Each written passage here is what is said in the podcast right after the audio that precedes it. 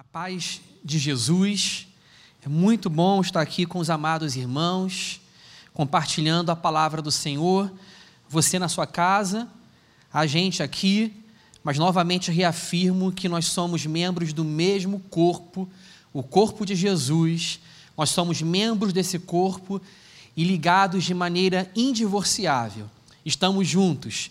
Estamos juntos para cultuar o Deus de Abraão, de Isaac de Jacó. Eu desejo então a você, a sua casa, a shalom de Deus, graça e paz da parte de Jesus sobre a sua casa, sobre a sua vida. Peço que você agora abra a sua Bíblia, por favor, no livro do profeta Jeremias, capítulo 29.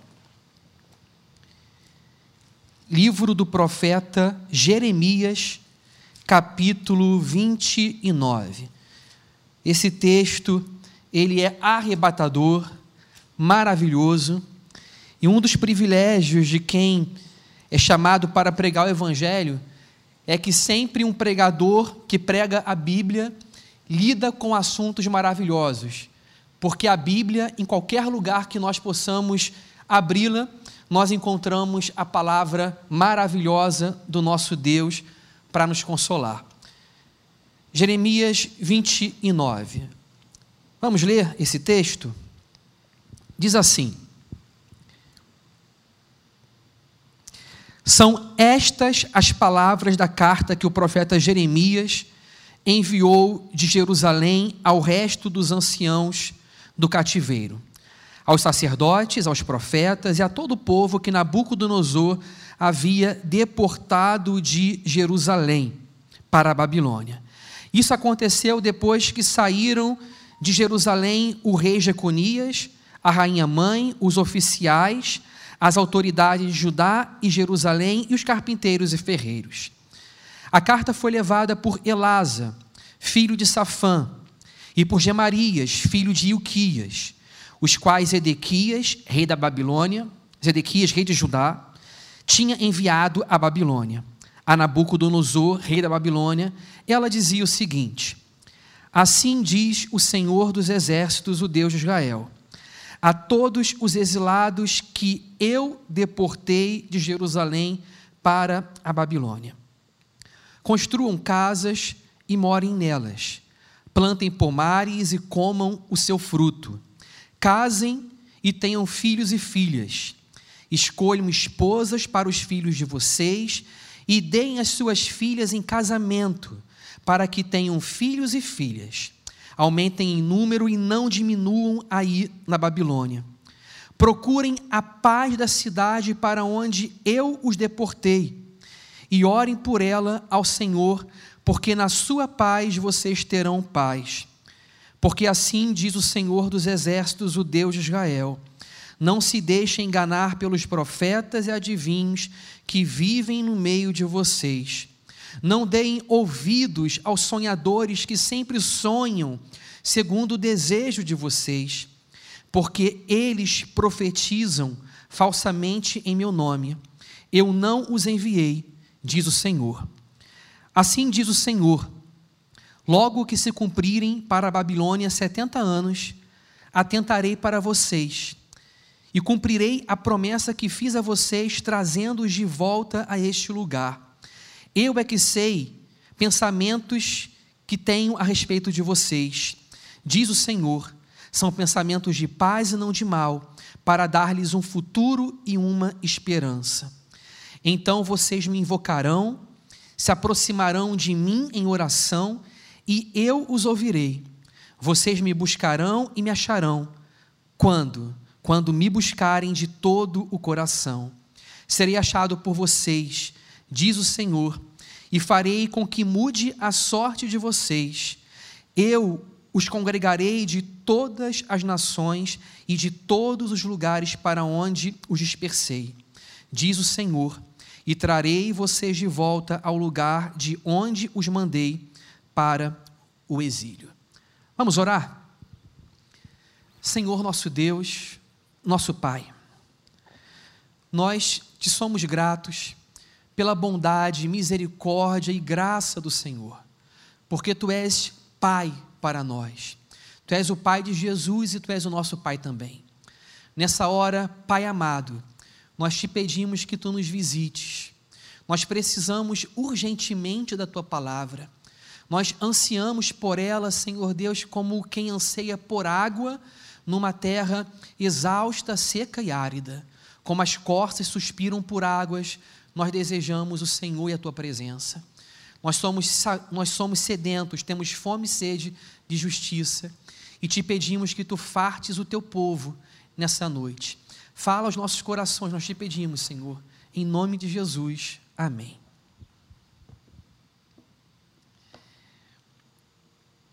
Esse texto maravilhoso da palavra de Deus, ele fala da experiência do exílio. A experiência do exílio foi um marco muito dramático na história do povo de Deus no Antigo Testamento.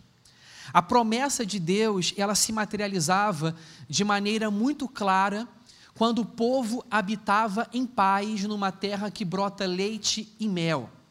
Nas palavras do salmista, uma terra onde eles comeriam do trigo mais refinado e do mel que escorre da rocha.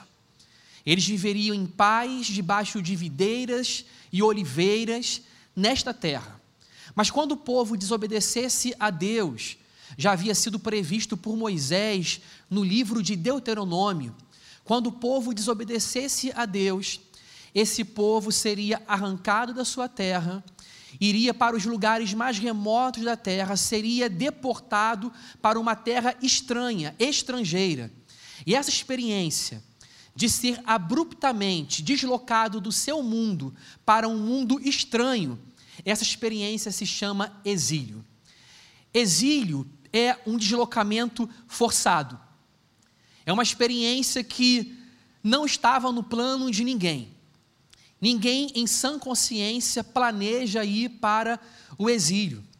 O exílio representa uma ruptura de narrativa da história da sua vida pelo menos do ponto de vista humano.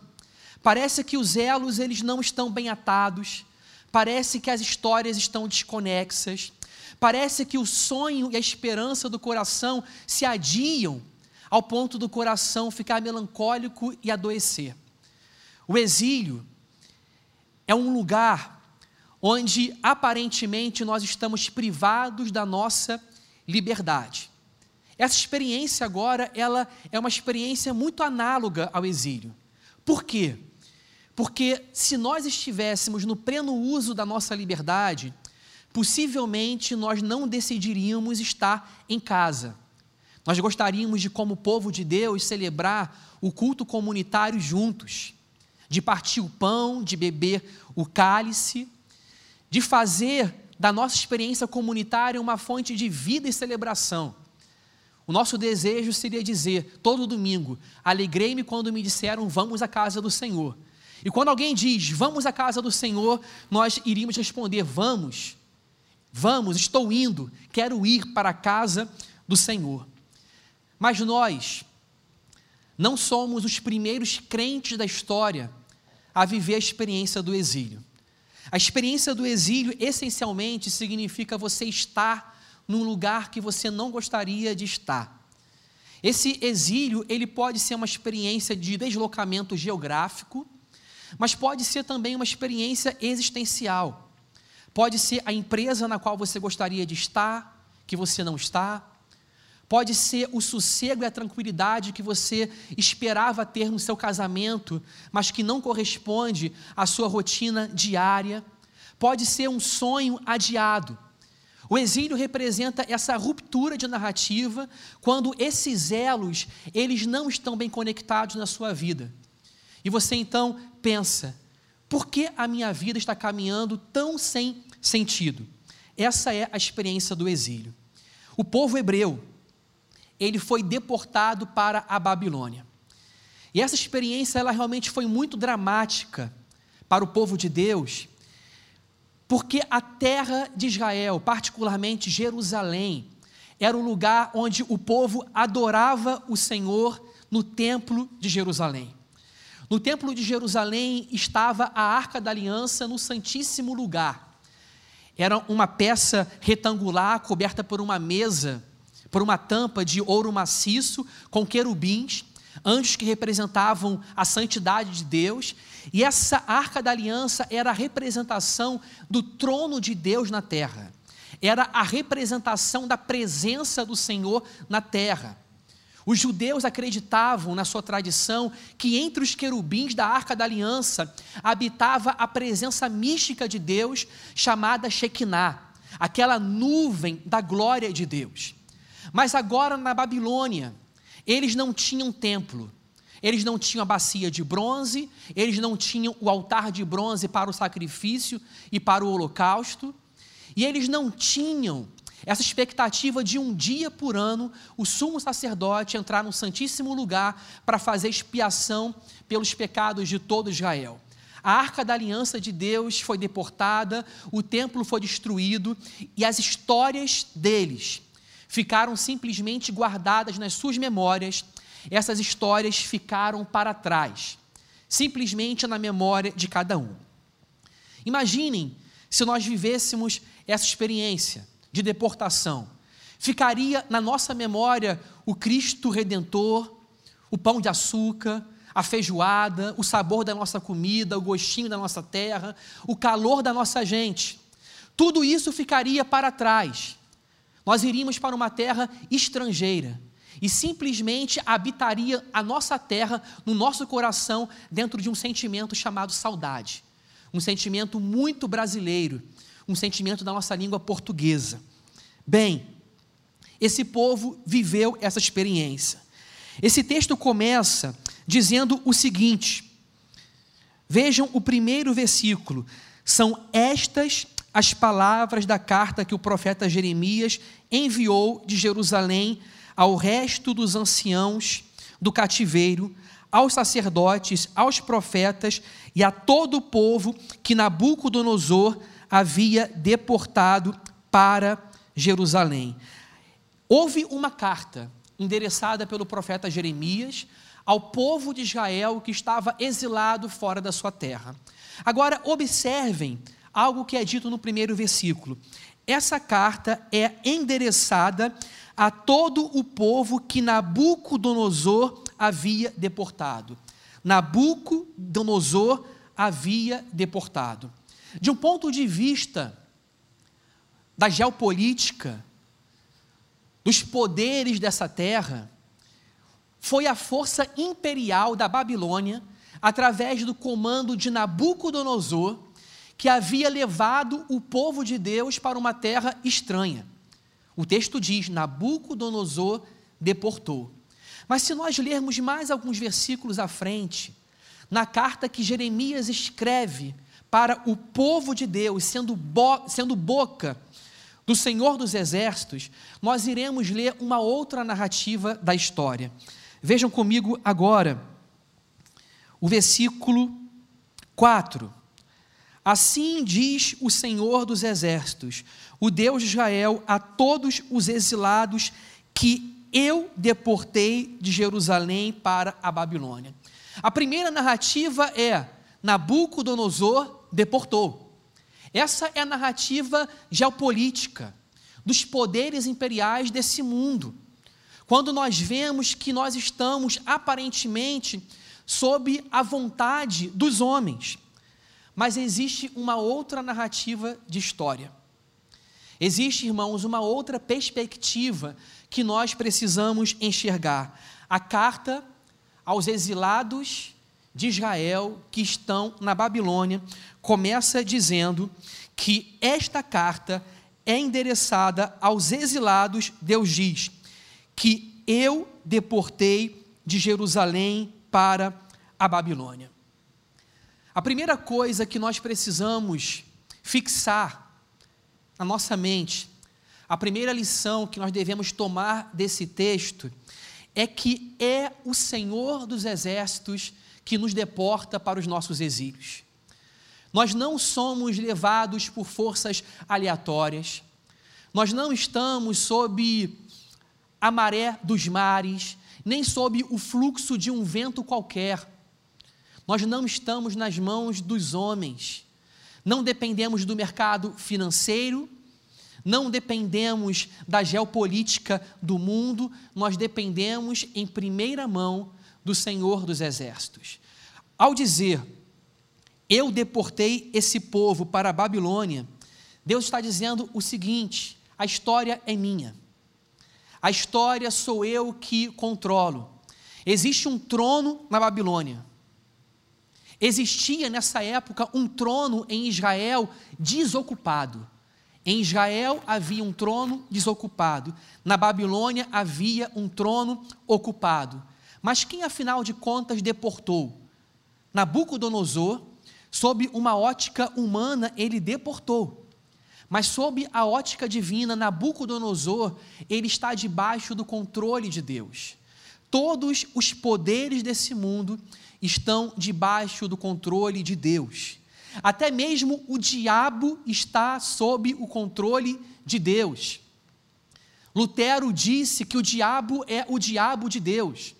Calvino disse que o diabo é um ser que, para onde ele vai, ele vai carregando as suas algemas. Ele é um ser algemado, está sob o controle de Deus.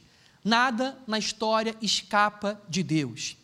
Deus é sábio, Deus é bom, ele é misericordioso, todos os nossos dias estão escritos e determinados no seu livro, quando nenhum deles havia. E ele nos conhece desde quando nós éramos uma substância informe no ventre materno. Ele vê o fim desde o início. Ele conhece o final da história, não porque ele é um mero espectador da história, assentado na plataforma do universo e olhando para uma vida sobre a qual ele não intervém. Não.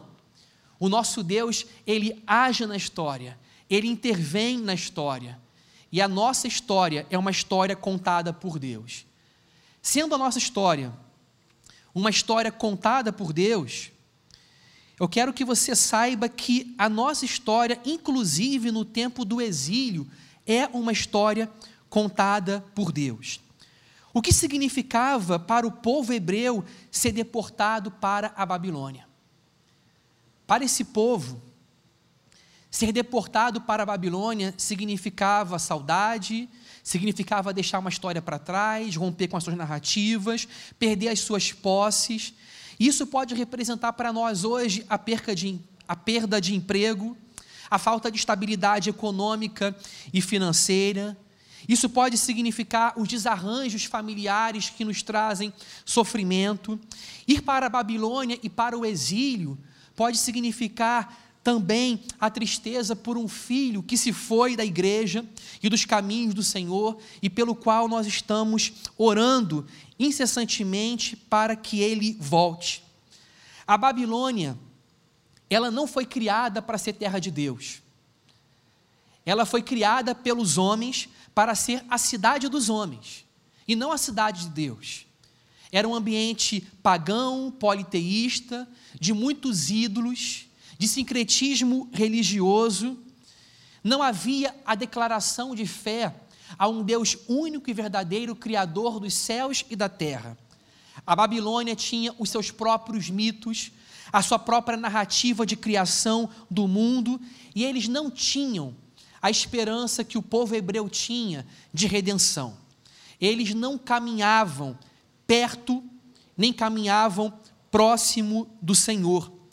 Enquanto a Babilônia tinha uma conotação de uma terra pagã, Jerusalém tinha a conotação de ser a cidade do grande rei Davi.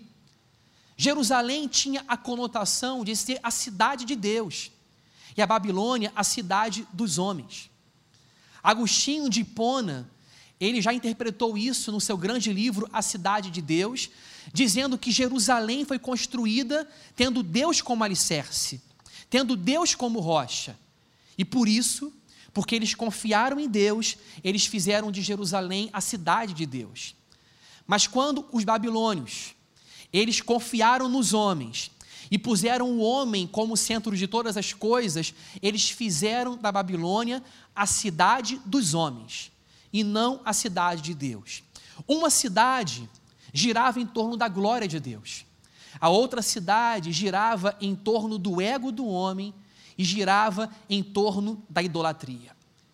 Aí esse povo de Deus vai para a Babilônia. E chegando à Babilônia, eles lembram-se do seu passado e veem uma terra que não tinha nada a ver com o seu passado, que não tinha nenhuma conexão. Ou seja, muitos deles, humanamente falando, pensaram: nossa vida acabou. Se nós não estamos na cidade de Deus, Jerusalém, e se nós estamos numa cidade do ego e de idolatria, como nós viveremos para a glória do nosso Deus? Mas quando esse povo chega na Babilônia, o Senhor ensina esse povo a viver para a glória de Deus na cidade dos homens. E todos nós, num sentido muito amplo, vivemos na cidade dos homens. Num sentido muito amplo, nós vivemos num mundo de idolatria, de pecado, que gira em torno do ego, da autossuficiência, da independência e da revolta contra Deus. Nós descobrimos, a nossa raça descobriu uma forma de viver sem Deus, com prosperidade, com dinheiro, com diversão, entretenimento, e a nossa raça acredita que usando drogas, que fazendo viagens, pode anestesiar a sua dor e pode continuar se alimentando de prazeres que não duram para sempre, que são transitórios. Mas nessa terra que nós vivemos, o Senhor nos chama a viver como luz, como sal da terra na Babilônia. Esse povo de Israel não conhecia essa experiência existencial de ser luz numa terra tão escura. Mas o Senhor faz com que eles sejam fiéis e aprendam a fidelidade numa terra onde o ambiente não era favorável para a fidelidade. Ou seja, pensa comigo, quando eles estavam, quando eles estavam em Jerusalém e tinham um ambiente propenso para a fidelidade, eles não foram fiéis. E quando eles foram para a Babilônia e não tinham um ambiente propenso para a fidelidade, mas um ambiente hostil e desfavorável, eles aprenderam a ser fiéis. Eles descobriram que fidelidade não dependia das circunstâncias à sua volta. Eles aprenderam que fidelidade, ela parte do comprometimento do nosso coração de obedecermos à aliança do Senhor e à sua lei onde quer que nós estivermos no mundo. A fidelidade, ela não é uma conformação de fora para dentro. A fidelidade é um movimento de dentro para fora que é gerado pelo ímpeto do Espírito Santo no nosso coração. E Deus manda esse povo viver uma vida de normalidade e cotidiana na terra do cativeiro. Isso que é muito paradoxal e desafiador de se entender nesse texto. Porque a ordem de Deus, revelada para eles, está no versículo 4 da seguinte forma: vejam comigo o versículo 4. Assim diz o Senhor dos Exércitos, o Deus de Israel, a todos os exilados que eu deportei de Jerusalém para a Babilônia: construam casas e morem nelas. Vejam só, eles foram para a Babilônia, a cidade dos homens, a cidade da idolatria. Eles queriam sair de lá, eles queriam escapar de lá. Mas ao invés disso, o Senhor dos exércitos dos anjos, o Senhor Deus, ordena ao seu povo para que eles construam casas e morem nelas parece um contrassenso. Como Deus vai mandar o povo morar na Babilônia e construir casas na Babilônia? Mas é isso que Deus ele está dizendo. Façam casas no exílio de vocês. Morem dentro do exílio de vocês. Que mais o texto diz? Plantem pomares e comam o seu fruto. Casem e tenham filhos e filhas Escolham esposas para os filhos de vocês e deem as suas filhas em casamento para que tenham filhos e filhas. Aumentem em número e não diminuam aí na Babilônia. Vejam que Deus diz: construam casas, plantem pomares, casem-se, contraiam matrimônio, tenham filhos, se multipliquem, estabeleçam a sua vida dentro dessa terra estranha chamada Babilônia, no cativeiro de vocês. O que esse texto está nos ensinando, gente, hoje?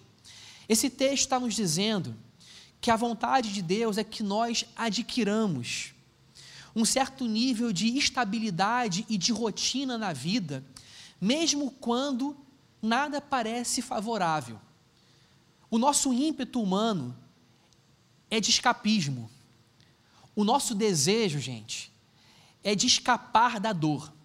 É por isso que o século XX, agora o XXI, são séculos de ansiolíticos, de antidepressivos. As pessoas estão se anestesiando o tempo inteiro.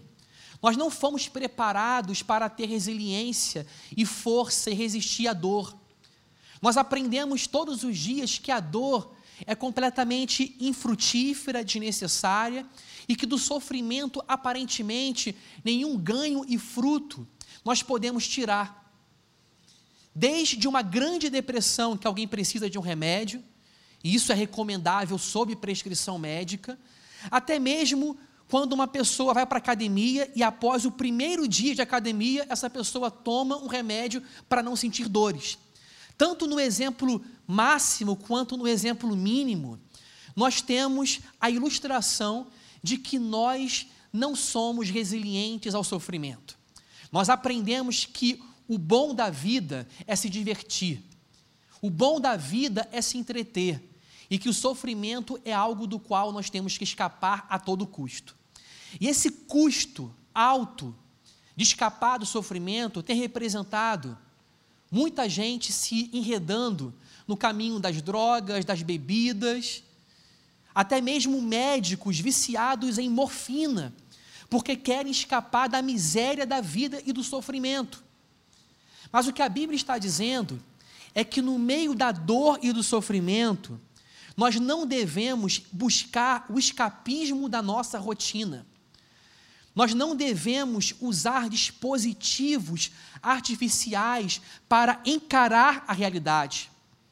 A fé cristã, ela não é uma fé que aliena o cristão do mundo e da realidade. Deus, ele não nos salvou do mundo físico, ele não nos salvou dessa realidade física. Ele nos salvou do pecado, da condenação e da morte, mas para nós continuarmos a viver nesse mundo de exílio e de cativeiro. A fé cristã, ela não pede que você seja otimista em relação ao futuro, nem pede que você seja pessimista em relação ao futuro. A fé cristã pede que você seja realista com esperança. A fé cristã quer que você olhe para a circunstância da sua vida com lucidez, com senso de realidade, que você diga que o mal é mal, que o sofrimento é sofrimento. Ela não quer que você negue as circunstâncias nas quais você vive, mas ela quer que você viva com esperança, olhando o mundo como o mundo é. E é por isso que Deus ele fala para o povo: construam casas, morem aqui, estabeleçam rotina, porque com Deus, gente, a vida no exílio não é um inferno. Com Deus, a vida no exílio não é uma vida de segunda categoria e uma vida medíocre, não. O exílio não é um parêntese existencial. A gente pensa que a felicidade ela só vai voltar quando o exílio terminar. O seu exílio pode ser definido pelo emprego que você gostaria de ter, pelo salário dos sonhos, pela estabilidade financeira, pela harmonia familiar. O seu exílio pode ser definido por algo que você quer muito, mas que pelo fato de você não ter hoje, traz adoecimento e tristeza ao seu coração. Mas a palavra de Deus para a sua vida é: a sua alegria, ela não depende da experiência do exílio ficar para trás. O exílio não é um parêntese. não é um rascunho. A nossa vida, gente, não é um ensaio. Nós vivemos a vida que Deus ele tem para nós em todos os momentos, quer sejam eles favoráveis, quer sejam desfavoráveis. Não permita viver a vida como se a sua vida atual fosse um rascunho. Não espere que a sua vida comece quando tudo isso terminar, porque a vida já está acontecendo. E nesse momento, Deus ele fala: não fique infrutífero no exílio. Não seja sedentário no exílio. Não fique parado, estático, esperando as coisas terminarem, como se isso não fosse vida. O meu plano, o meu propósito, a minha vida, a minha aliança para você continuam vivas como sempre. A minha aliança não acabou. As minhas promessas não caducaram. Elas continuam vivas de geração a geração. A minha fidelidade sobre a tua vida continua. E eu continuo decretando a minha bênção sobre a sua vida, diz o Senhor dos Exércitos. Plantem pomares no exílio. O que significa plantar pomares no exílio? Significa que o exílio é lugar de se lançar sementes, irmãos. O exílio é o lugar de se lançar sementes. O pomar é um lindo jardim composto por uma variedade de árvores frutíferas.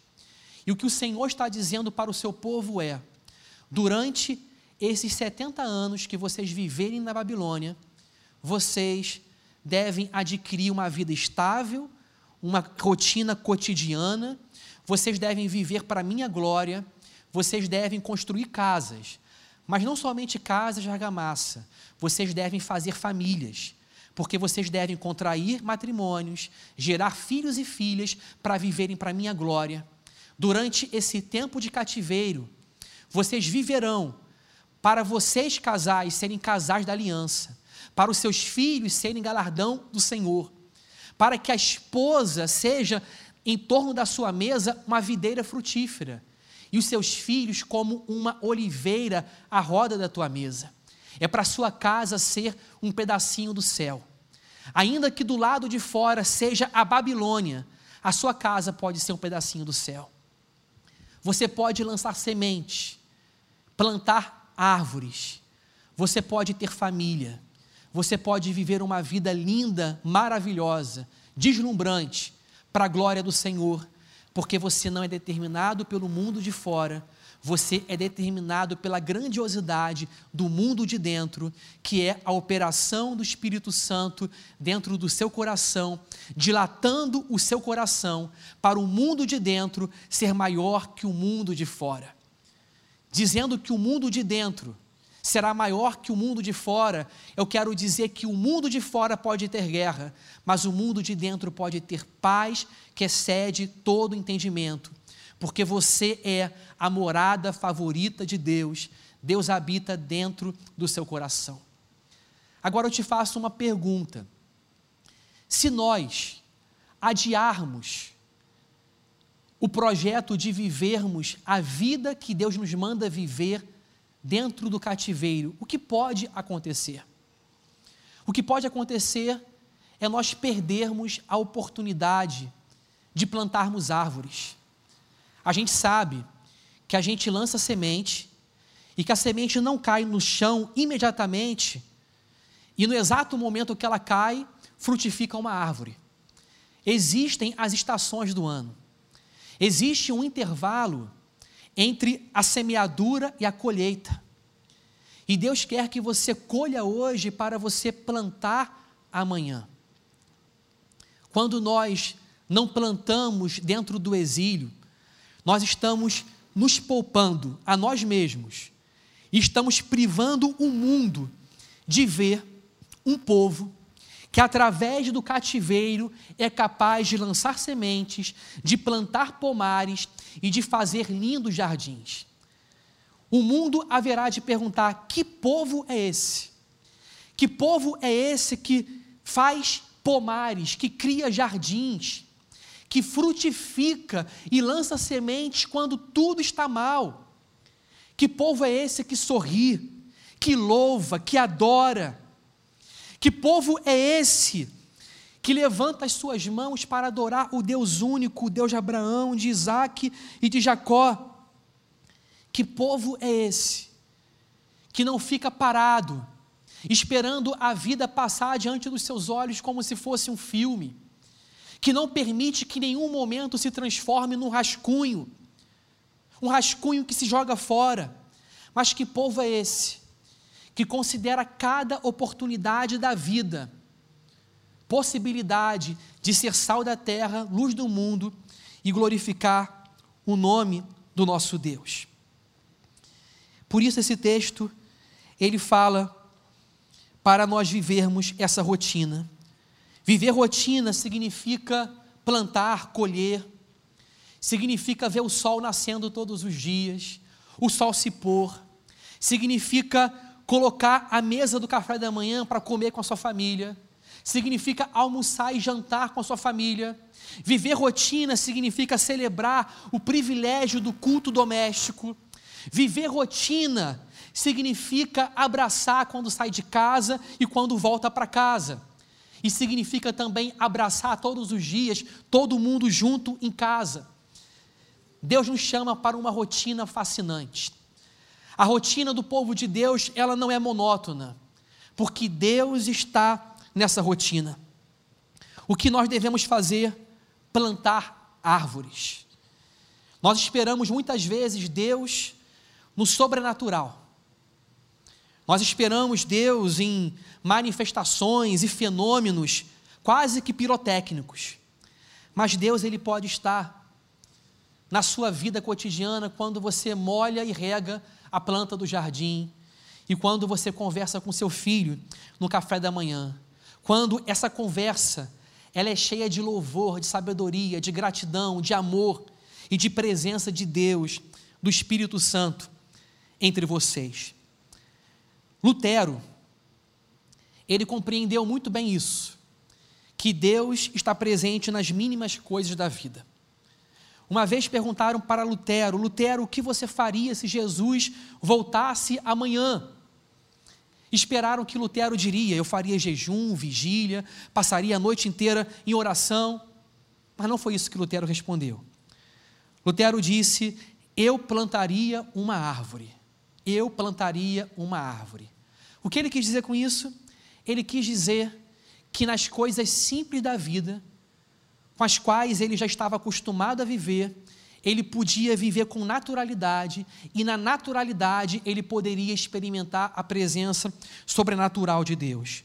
Ele manteria a sua rotina. E a prescrição de Deus é mantenha a sua rotina, mas viva a sua rotina comigo. Aprende a se deliciar, aprenda a se deliciar nas mínimas coisas da vida e vê a minha presença nas mínimas coisas da vida. Irmãos, o exílio é tempo de crescimento, cresçam. Esse texto diz: casem, tenham filhos e filhas, escolham esposas para os filhos de vocês e deem as suas filhas em casamento, para que tenham filhos e filhas, aumentem em número e não diminuam aí na Babilônia. Aumentem em número e não diminuam na Babilônia. Deus diz: na Babilônia você deve crescer. Cresça, cresça, porque tudo que tem vida cresce, gente. Tudo que tem vida cresce. Um quadro não cresce, uma mesa não cresce, uma cadeira não cresce, porque são objetos inanimados, não têm vida. Mas você é um ser humano habitado por Jesus Cristo na pessoa do Espírito Santo. A vida de Deus está em você. E se você está vivo, você pode crescer. Você pode se tornar mais parecido com Jesus. Você pode crescer em paz, em maturidade, no conhecimento de Deus você pode crescer em contrição, em adoração. Você pode crescer amadurecendo os seus relacionamentos. Você pode crescer quando você se converte à sua esposa e quando você, marido, se converte. Você, marido, se converte à sua esposa e você, esposa, se converte ao seu marido. Vocês podem crescer com reconciliação, com perdão e com adoração na casa de vocês, cresçam no exílio. E eu termino dizendo o que esse texto maravilhoso fala no versículo 8. Porque assim diz o Senhor dos Exércitos, o Deus de Israel: não se deixem enganar pelos profetas e adivinhos. Perdoem, capítulo, versículo 10. Assim diz o Senhor: logo que se cumprirem para a Babilônia setenta anos, atentarei para vocês, cumprirei a promessa que fiz a vocês, trazendo-os de volta a este lugar. Deus fala: o exílio dura, mas o exílio não dura para sempre. Depois do meu tempo estabelecido, eu trarei vocês de volta para esse lugar. Irmãos, os exílios não duram para sempre. Tempestades vêm, mas tempestades passam. Desertos se transformarão em lugares frutíferos, se transformarão em pomares. Não pense que para sempre haverá de durar uma circunstância que você não pode suportar, porque Deus, juntamente com a tribulação, Ele providencia também o escape. E o Senhor nos fala o seguinte: Assim diz o Senhor: Bem sei os planos que tenho para vós, planos de paz e não de mal, para vos trazer esperança e futuro. Deus aqui, ele abre o seu coração. E ele fala para vocês: apesar do exílio, apesar da Babilônia, apesar do cativeiro, os planos que eu tenho para vocês são planos de paz e não de mal, para lhes trazer esperança e futuro. Deus fala o seguinte: eu sou um Deus bom, eu não sou um carrasco, eu não sou um sabotador de sonhos, eu não estou fazendo experimento de laboratório com a vida de vocês. A vida de vocês é muito preciosa para mim. Eu os criei. Vocês são ovelhas do meu pastoreio. E eu comprei vocês e resgatei vocês pelo sangue de Jesus, para que o cativeiro termine, para que o cativeiro não dure para sempre. Mais alguns verões e mais alguns invernos, Jesus volta. E nós, igreja de Jesus, clamamos: Maranata, hora vem, Senhor Jesus, volta logo. O cativeiro vai passar. Nesse momento dura a lágrima, dura o pranto, dura o sofrimento. Mas Deus diz: Eu tenho planos de paz para você e não de mal. Plano para trazer esperança para vocês. E o texto prossegue, Deus dizendo o seguinte: Buscar-me-eis e me achareis, quando me buscardes de todo o vosso coração. Esse texto, a carta aos exilados, a carta para mim, exilado do Rio de Janeiro, exilado por causa do Covid-19, da Covid-19. Essa carta diz: você não é exilado por causa do vírus somente. Há uma outra narrativa, você está exilado por causa do meu plano. Eu trouxe você para o lugar que você está, e eu estou contigo. E se você me buscar de todo o coração, você haverá de me achar. E eu não brinco de pique-esconde com você.